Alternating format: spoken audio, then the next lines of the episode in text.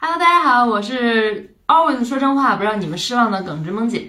呃，后台有有人私信让我聊聊《我就是演员》这一期的几个影视的片段啊，然后让我聊聊我的看法，我就聊聊那《西游降魔篇》吧，聊聊许君聪，对，挑战了一个高难度，就是挑战黄渤，我去，而且还是黄渤特别经典的那一段，就是《西游降魔篇》里头，呃，就是唐僧掉的那个。呃，洞里头了五百年的孙猴子，他俩有一段对手戏，对吧？好死不死就没人演这个唐僧嘛，结果那姜潮也不知道哪根筋儿也不对了，蹦出来说来吧，许君聪，咱俩来配。人家把这片段还给改了，改成什么样也不知道，反正就是驴唇不对马马嘴啊，就是导致现场除了心地善良、很仁慈的张颂文老师没有拍灯之外，其他四个人全部拍灯，导致人家这个片段根本就没有演完。那这许君聪能不生气吗？出来了之后愤愤不平啊，就说：“哎呀，导师们，你们再多给我两分钟、一分钟时间，我马上就演到那个，就是特别突破。我前面铺垫了那么多东西啊，对吧？马上就有反转了，马上就有特别精华、精彩的部分了。”这个这个李成儒就在旁边啊，一个。主持人嘛，也就忍不住了，说：“哎呀，其实你出来之后再狡辩的话，显得你这个人特别不成熟，也不诚恳。”结果就出现了那段，就是强裙子啊，什么周星驰啊，就那个那个，我等会儿我再说啊。第一，我觉得这个节目组啊，挺不是人的，就是他安排的这个规则，就是一按灯，然后他就灭掉 NG 这个东西，其实特别不靠谱。最早是那个 British Got Talents。就是那种国外传过来的嘛，对吧？他们那个是什么？就是上面一个人有个才艺上去秀秀秀秀秀，哎，看不下去了，不要再表演了，就停。但是这个模式套用到我就是演员这个上面，到底合不合适呢？我认为是不合适的。就是一段戏，它确实是有一个铺垫，有一个起承转合，是有一个，而且这是初舞台，你都不了解这个演员，好歹让人家把第一个作品。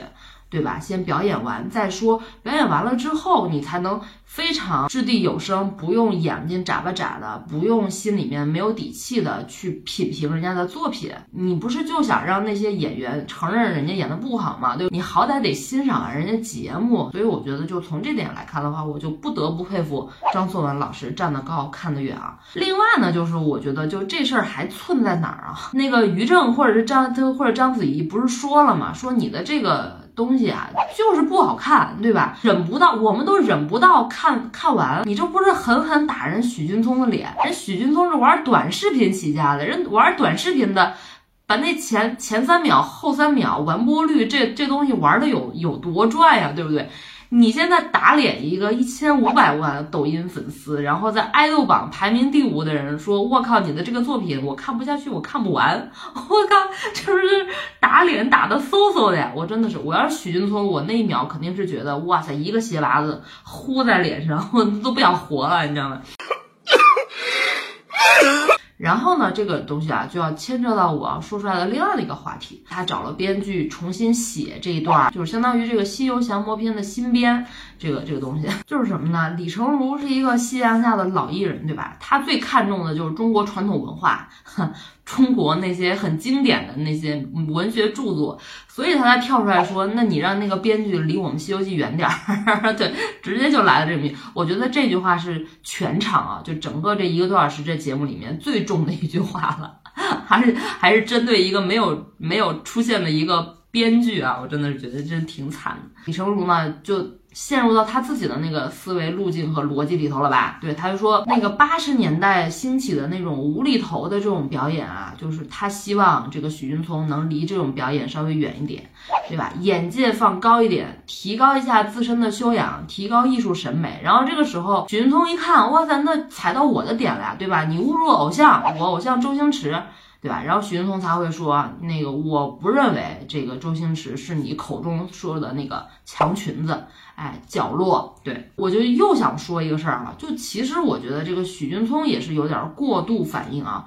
就是墙裙子，萌姐还还专门去查了一下，就它外面有一个外包围这个东西，有的时候墙裙子可能是用木头，可能是用大理石，可能是用什么东西把这个墙的这个一半以下可能把它保护一下，其美观、隔水、隔热、隔潮那么一个，它不是个可有可无的东西，它只是包裹在这个外墙外面的一个起到装饰性作用的那么一个东西。就是我觉得是李成儒觉得许君聪有点浮表演太浮于表面，太流于形。形式，有点浮夸，对吧？可以再往深里走一走。我感觉李成儒应该是这个意思啊，就是没有说他是那个不入流、很低下的那感觉。我其实没有那个感觉啊。许云聪耳朵里面听到，那我觉得就是极大的人格侮辱啊。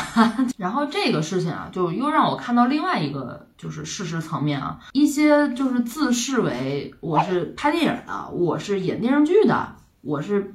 拍大荧幕作品的人，他们会看不上那些抖音拍竖屏短剧的人啊，他会觉得这个东西里面是有鄙有鄙视链的。我是大荧幕的人，我不是做那种短的竖的，对吧？那东西又没有营养，又没有怎么样，没有什么样。